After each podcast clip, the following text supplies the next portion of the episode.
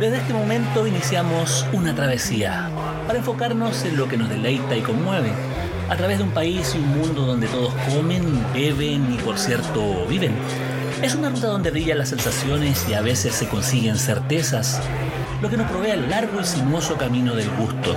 Soy Carlos Reyes Medel y les invito a relajarse, disfrutar, porque acá parte Viaje al Sabor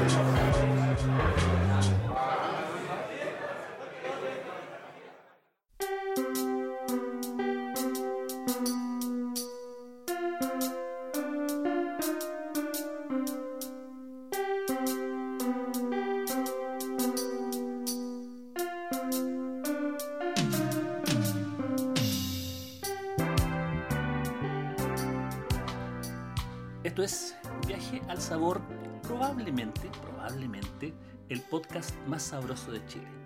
Y, Chile tiene tanta diversidad en términos culinarios como también temporales, en el sentido de que tenemos nuestros propios hábitos a la hora de, de comer, a los momentos que hay que comer.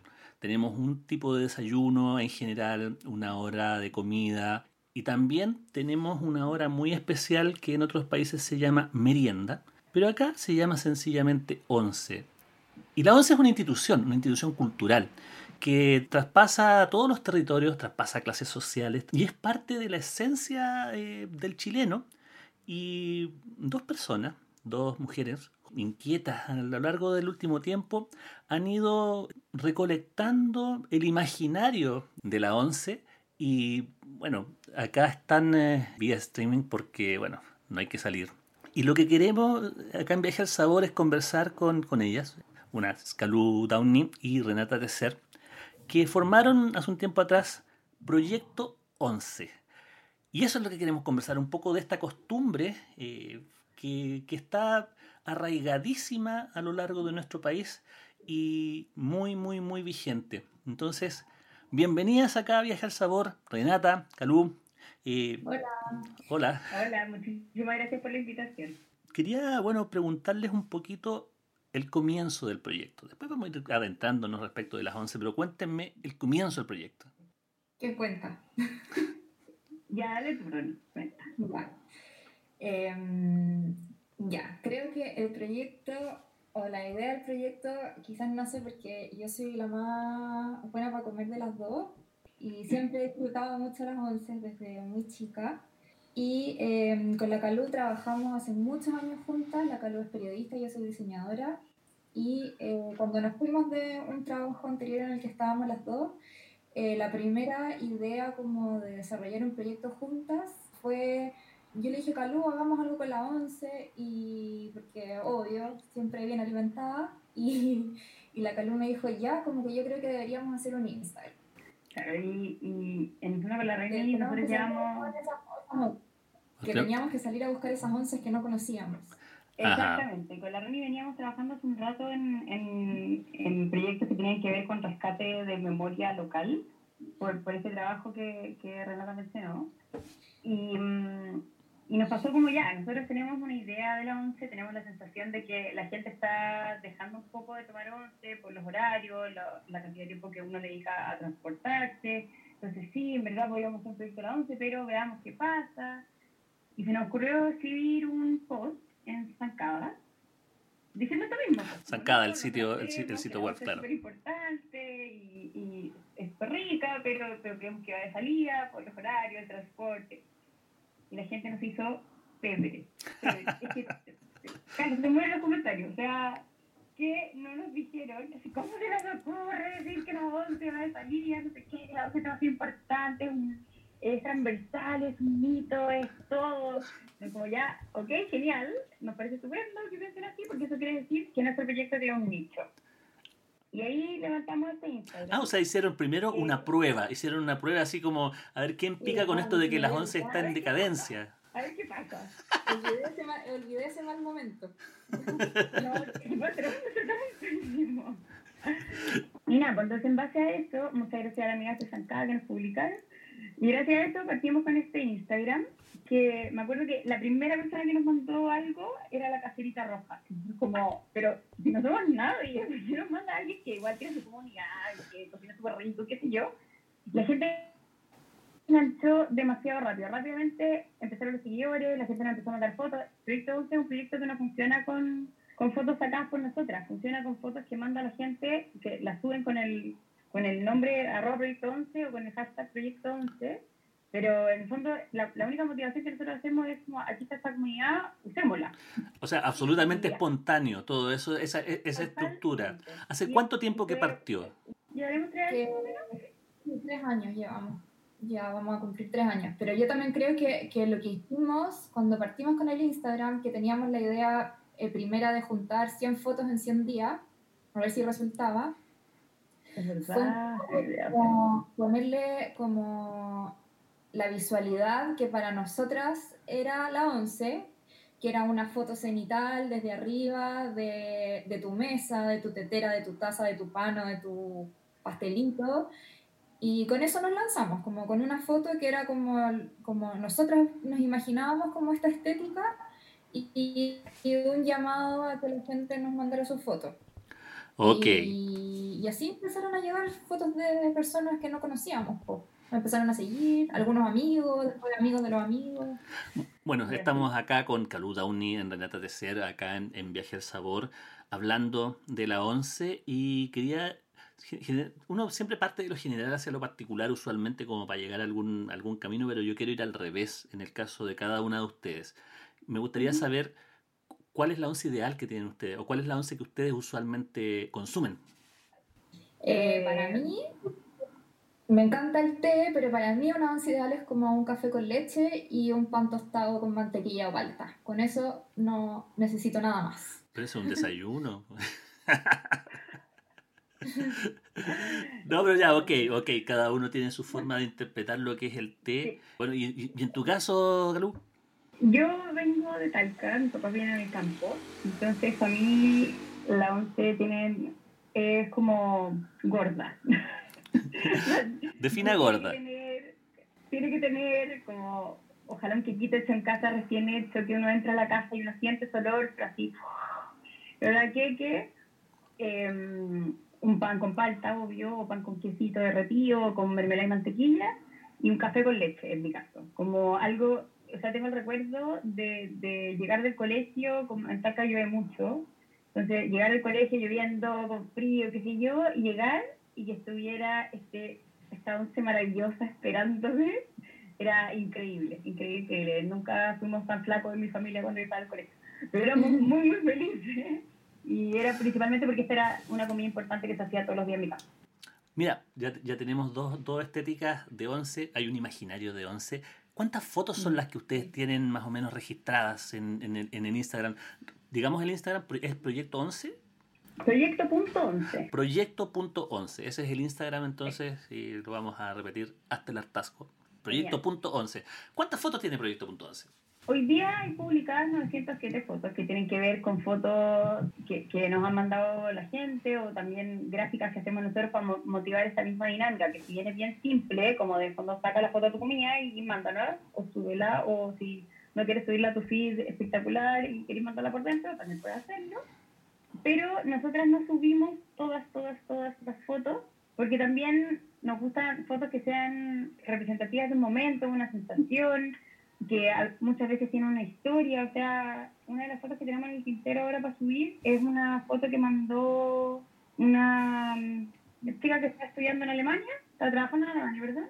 Y que con la cuarentena se dio cuenta que había que comer, había que hacer algo y, y que cuando para su once ella quería tener pan, no sabía hacer pan y le sacó una foto, hizo un pan, le sacó una foto, nos mandó la foto, nos contó toda la historia de de toda su frustración porque no había comprado harina, sino que había comprado otra cosa. Entonces, y, y, y por lo mismo también este, este Instagram se mantiene vivo, porque al final nos van llegando fotos que tienen estas historias atrás, que pueden ser breves o pueden ser profundas o pueden ser emotivas o pueden ser chistosas. Y la gente se va motivando, motivando, motivando y nos sigue mandando fotos. Yo diría, no sé, tendremos publicado no hace 900 pero sin duda en, en nuestro WhatsApp o, o, el, o en los mensajes directos de la cuenta tenemos muchísimos más. Ok, Renata, eh, ¿cuánto, bueno, tú has visto todas estas fotos, eh, ¿Recuerdas alguna en particular que te, que te haya llamado la atención o algunas en el último tiempo también porque son tantas y... Sí, yo creo que la, es una de las primeras fotos que recibimos antes incluso de tener el Instagram, que era foto de una amiga nuestra, la Pauli, que era la foto de un tostador, como el típico tostador chileno, como con un mm. y una tetera atrás si bien las mesas son maravillosas, pero esa foto tiene textura, tiene sonidos, evoca un millón de emociones para cualquier chileno que la ve. Es como la constelación de la once. Es arquetípica. Que no sea la mesa, aunque sea la cocina. Pero es una foto preciosa, además. Ya, una foto arquetípica. tiene olor a tostador ilco. Ah, creo que la vi. Creo que la vi haciendo el seguimiento de lo que ustedes estaban haciendo. Y quería saber también... Eh, cómo van mutando las fotos a lo largo de, todo este gran registro que ustedes tienen acá en, en Proyecto.11. No se nos vaya a olvidar en Instagram. Quería saber cuáles son, eh, cómo van cambiando, porque, porque la geografía de este país es muy larga y también hay temporadas donde hay productos en que se van, que, que se van mutando. Eh, por ejemplo, para mí siento que una once es distinta en Arica que en Puerto Varas, eh, en Santiago que en Valparaíso. Hay lugares donde hay mucha mayor producción a la hora de la once que en otros lugares donde son más sencillas en función del tiempo, de la abundancia. Entonces, no sé si ustedes tienen algún eh, registro o les llama la atención qué diferencias hay en ese sentido, temporal y espacial. Eh, pues sin duda son súper distintas y, y de todo ahora para la cuarentena que, que hicimos el llamado como a a fotos de su queque, hemos recibido como un millón de queques, todo el mundo está haciendo queque ahora, eh, o pan. Eh, pan? Una, una once santiaguina de repente también es súper distinto porque es más rápida y es de repente la taza de té con un pedacito de pan y en el sur es mucho más calentita y, familiar. Nos damos cuenta de esas diferencias. Igual nosotros partimos este proyecto un poco por esto, porque encontrábamos que la ONCE era una forma súper gráfica de mostrar que habían diferencias, mostrar distintos grupos socioeconómicos, mostrar gente que vivía en el norte, que vivía en el sur, que vivía en la cordillera, que vivía en la playa, gente que tomaba once en la caleta del puerto, otros que toman once en un refugio en la nieve o, o en, un, en, una cafetería en Fretillar. O sea, eh, creo que, que, a lo largo del tiempo hemos podido vivenciar y, y mostrar que esa diferencia sí existe y, y, ha sido bien alucinante. También nos llegan anuncios de gente que está afuera, chilenos que están afuera o de extranjeros que viven en Chile y adoptaron la once como comida en su casa y, y, todo eso va cambiando, o sea, eh, es súper distinto la, la once una señora de 70 años que, que no sé, por ejemplo, que, que, a la mermelada le hice un dulce de mora o con una galletita oblea versus la once que yo le puedo armar a mi hija de 3 años, que en fondo le hago como un pancito con miel y un vaso de leche en pasta frozen, ¿cachai? Como,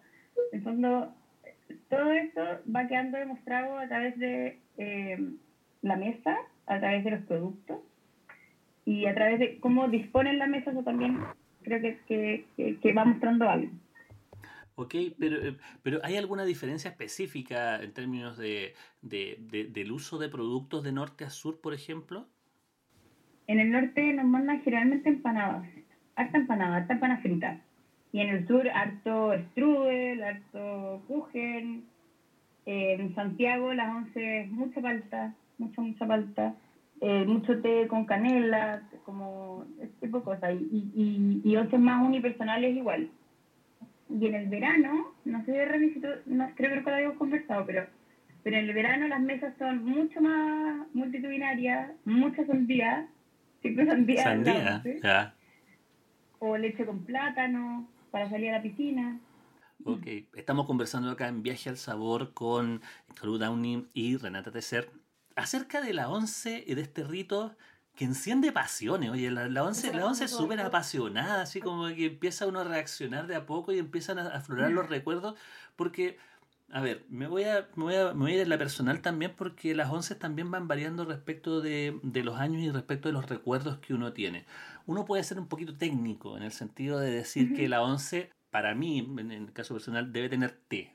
El té es parte esencial de lo que es una once tiene que haber obviamente pan, tiene que haber un elemento dulce untable, tiene que haber cosas, eh, cosas que se puedan echar a un pan, ya llámese jamón, llámese queso, Huevo revuelto. Huevos revueltos. Revuelto. Y también de repente empiezan a aparecer las, las, constantes estacionales. Por ejemplo, en mi caso son mm. recuerdos de... hace mucho tiempo que no tomo tanta once, pero, pero recuerdo sí el, eh, el picadillo de tomate con ajo, aceite de oliva, por ejemplo, que se armaba.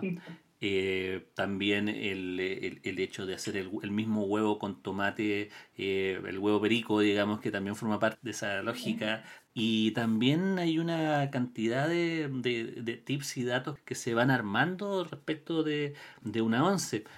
Pero también está el aspecto eh, emotivo, no sé, cuáles son las historias que hay detrás de, de, estas once. No sé si tienen alguna, algún ejemplo con la Renata tuvimos la suerte de, de poder transformar Proyecto.11 en Instagram, para que lo sigan, eh, en una sección de Revista Paula. Y, y, en verdad fue una suerte porque eso nos permitió salir a buscar casos, hacer la dinámica totalmente al revés. O sea, ser nosotras mismas las que se metieran en la casa las personas y se sentaran en su mesa a tomar once.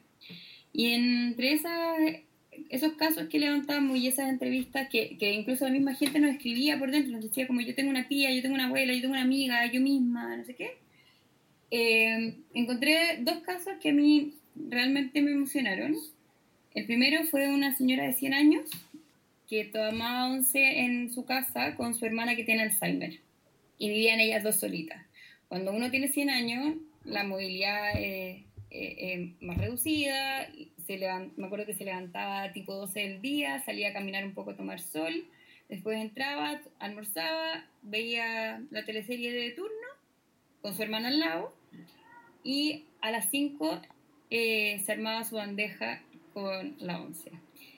Y me acuerdo que le preguntamos como qué, qué, recuerdos tenía ella para atrás, de cómo era antes, porque ese era, era su día, donde ella estaba súper solita o esperando que la vinieran a ver en algún momento, pero el resto del día estaba con su hermana que, que estaba muy, muy perdida.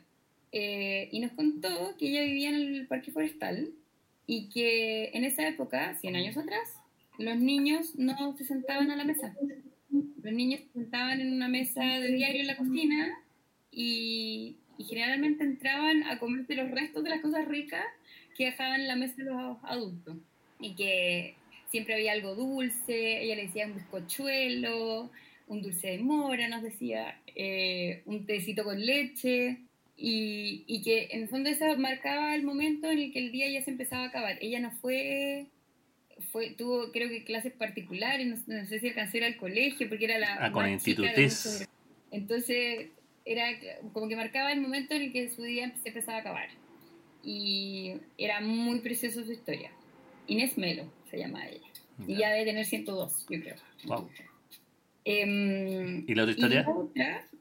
Eh, no, precioso. Y la otra historia es de una chica que no me acuerdo cómo se llama, pero la conocimos porque se tatuó aquí una invitación a tomar once. Decía, ¿vamos a tomar once? Porque ella venía de una familia muy, muy numerosa.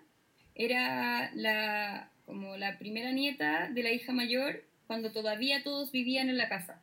Entonces se crió con puros adultos y era la única niña de esta mesa y era una familia que tenía pocas lucas. Entonces em, nos contaba que su abuela, que era la que lideraba este, todo este choclón, generalmente buscaba once que fueran más baratas y más masivas.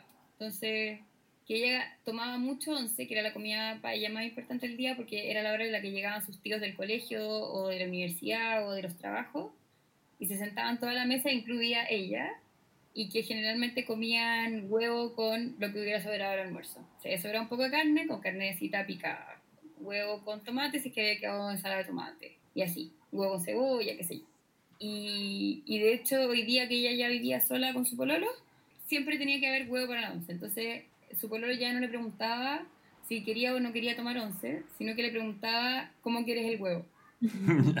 y eso era muy, muy bonito. No, es una historia, igual, como se me paran un poquito los pelos con ese tipo de, de, historias que empiezan como a, a, a, desnudar el alma, digamos, en ese sentido. Empiezan a, em, a, mostrar la cotidianidad, empiezan a mostrar la, la humanidad en torno a la comida.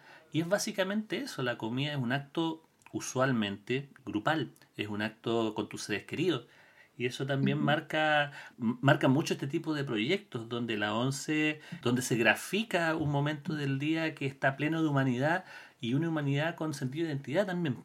Entonces, Proyecto 11, Proyecto punto 11, convengamos, se ha ido orientando hacia eso.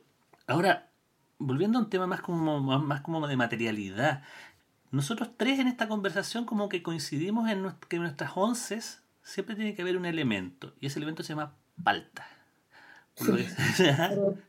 totalmente, totalmente.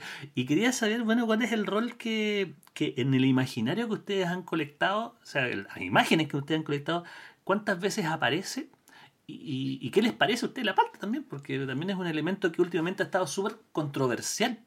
Sí, pues, eh, verdad. Pero yo creo que la palta está como el 99% de las veces. sí, así es demasiado parte de nuestra identidad y como que todos los chilenos la conciben como el número uno de, de la oncecita. Y es lo que más echan de menos los chilenos que nos mandan fotos de afuera, que como miren qué rico y se van avanzados, falta la palta. claro. de, de no tenerla. Pero sí, total, estoy totalmente de acuerdo con la Reni. No me tengo okay. Bueno, sigamos conversando. Estamos acá con, con eh, Calu Downey y Renata Tecer, las autoras, las impulsoras de Proyecto Punto 11, que es uno de los sitios más activos respecto de lo que es la, la promoción de la identidad culinaria nacional a través de algo tan entrañable como es la ONCE. Entonces, eh, quería saber cuáles son los proyectos que ustedes tienen en, eh, pensado hacia adelante. No creo que vayan a hacer una Expo 11, pero finalmente, aunque quién sabe. aunque quién sabe. les acabo de dar una idea. Con 11 de todo Chile, buscando la mejor 11. Pero finalmente, ¿tienen alguna proyección respecto al trabajo que están haciendo? Sí, por supuesto, tenemos muchas ideas para, para el proyecto 11 es un proyecto colectivo y de formar comunidad. Entonces con la Calú siempre pensamos que nos encantaría, bueno, esto es como un spoiler, pero algún día lo haremos, poder hacer once itinerantes, convocar a, grupos y que cada uno lleve algo y podamos como reunirnos en torno a un tema de conversación y además compartir ese momento del día. Y, y por otro lado, eh, el sueño que también nos une a mí y a la Calú, que viene desde nuestras profesiones, es poder plasmar todo esto en un libro, pues que podamos recorrer Chile de norte a sur o partir por la región metropolitana eh, recopilando esas historias y fotos de esas, de esas historias y de esas mesas también. Bueno, vale, vale la pena recordar también personajes que también están ligados con el tema de la ONCE en, en otras ciudades. Me estoy acordando del actual eh, chef de Tres Peces, Cristian Gómez, que él es un impulsor eh, loquísimo de, lo que son las once porteñas, donde él mismo eh, estuvo trabajando para poder desarrollar eh, una once porteña para poder ofrecerla en un concurso de una marca de té de origen inglés y ese concurso lo ganó. A nivel nacional, trabajando una once porteña y él estuvo trabajando haciendo una suerte de pasantía en Sri Lanka ofreciendo el concepto de la once porteña y el uso que se le da al té. Entonces son, son ideas, eh, no sé, recuerdo como les comentaba fuera de micrófono hace un tiempo atrás, hace muchos años atrás, participé en la ejecución de un concurso buscando la mejor once de Valparaíso en su momento. Y eso también es importante eh, como, como idea, quizás más adelante puede ocurrir en Santiago o en lugares donde la once se transforme en algo interesante porque, porque también está el tema de, que nosotros a la hora del desayuno somos un poquito fome, no somos algo que tengamos eh, una, inyección de abundancia o de diversidad a la hora del desayuno, no así a la hora de once, que finalmente se transforma en algo eh, complejo. El, desayuno tiene una cosa que es mucho más práctica, mucho más como de estar así, porque hay que salir rápido, porque no sé qué, hay que mover la casa, etcétera, etcétera. En cambio la once es distinto porque porque a la gente le gusta detenerse en la once, a la gente le gusta regalonear con la once. Si tú quieres invitar a alguien y darle y abrir las puertas de tu casa y darle la bienvenida a tu círculo más íntimo, dice, ven a tomar once a mi casa. Entonces, creo que, que, que, si bien las comidas no tienen por qué ser tan distintas, o sea, uno puede realmente comerse un pan con palta y una taza de té en el desayuno y un pan con palta y una taza de té a la hora de once, creo que, que la connotación que tiene esa comida de la tarde, de media tarde, cuando ya empieza a bajar la luz, cuando ya empieza a decantar el día, es muy, muy distinta y como chilenos le damos una valoración súper distinta. ¿Y han invitado a alguien especial a tomar once en familia alguna vez? Amigos, pololo, no sé, alguien, compañero de curso, o ustedes, ah, o ustedes han sido... Celebro, celebro cumpleaños a la hora de once, los cumpleaños de mi hija, o, si, no sé, el bautizo de mi guagua, la que fue ahora, fue con una once, porque, porque proyecto once, obvio. Imposible que no. Oye, ¿y qué pasa? ¿Qué, ¿Qué, les pasa por la cabeza a ustedes cuando desde el Ministerio de Salud empiezan a hacer pautas y recomendaciones para evitar la hora de once como un consumo eh, como un consumo excesivo de comida eh, a deshora?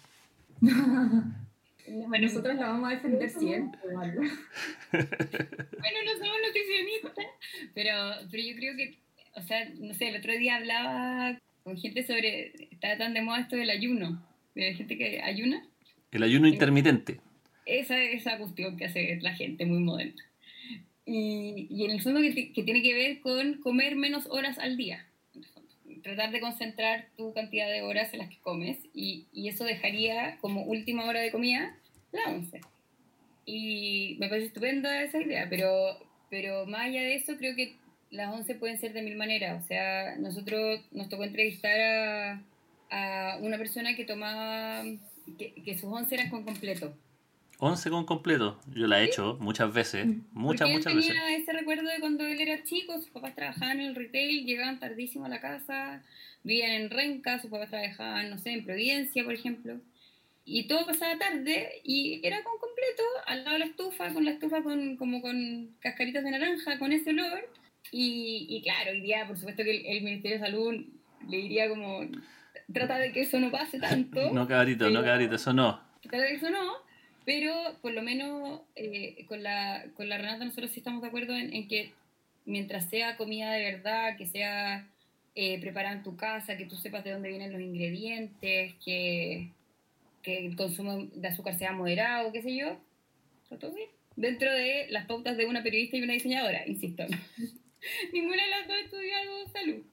No, y también yo creo que no, no podemos olvidar de que para muchas personas la once sigue siendo quizás solo una taza de té mm. y una estufa y la compañía de la familia nomás. Como que, que sí, nuestro Instagram está como muy inundado de mesas con muchas cosas ricas, eh, pero que al final lo más importante como del rescate tiene que ver con, con momentos que no que no ocurren en otras comidas del día como el desayuno, el almuerzo, la comida, como en una once uno se cuenta cómo le fue en el día, resolvís problemas existenciales, eh, muchas familias mirarán la teleserie o las noticias, se puede celebrar un cumpleaños, obvio, como todos lo hemos hecho, pero no sé, tiene como un valor como de la reunión familiar y emocional que, que trasciende al final a lo que esa mesa tiene.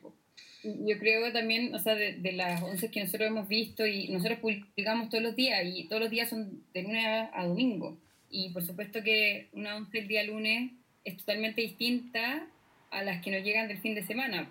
Y, y obvio que en la semana vamos nutriendo generalmente con las que nos llegan del fin de semana, porque en la semana la gente no come así. La gente muchas veces se comerá, no sé, puede ser unas galletas con miel y una taza de té y listo. Y creo que ahí está en su sano equilibrio también. Y creo que es una tradición que todos tenemos en nuestra forma de comer. Los extranjeros no pueden entender que tomemos té caliente en el verano en la mitad de la tarde. Pero es parte de lo que hacemos. Es como, no sé, yo estoy criando a mis niños también. Ellos saben que a las cuatro y media, cinco llega, llega la hora de tomar once y, así es nomás. Oh, perfecto. O sea que es como, es básicamente una, una cultura local, es una tradición, por un lado, una costumbre que se ha ido arraigando en lo más profundo de, del inconsciente colectivo nacional y finalmente para nosotros es integradora. A veces es diversa, a veces no lo es, pero finalmente tiene ese significado de reflexión, ya sea individual o colectiva, o sea, solo o con, o con alguna otra persona. Bueno, nosotros se nos está acabando el tiempo acá en Viaje al Sabor, probablemente el podcast más sabroso de Chile. Y eso, eh, me alegra mucho poder haber estado compartiendo con ustedes precisamente ya cuando está empezando a ser la hora de 11, eh, por lo menos en esta grabación. Y, y, les agradezco mucho la presencia de Calú Downey y Renata Tercer, las autoras de Proyecto.11. Proyecto.11 que eh, espero mantenga una larga vida un mejor desarrollo y que tengan muchas once ricas con mucha palta de aquí en adelante. ok, muchas gracias y nosotros nos estamos viendo próximamente en otro capítulo de Viaje al Sabor.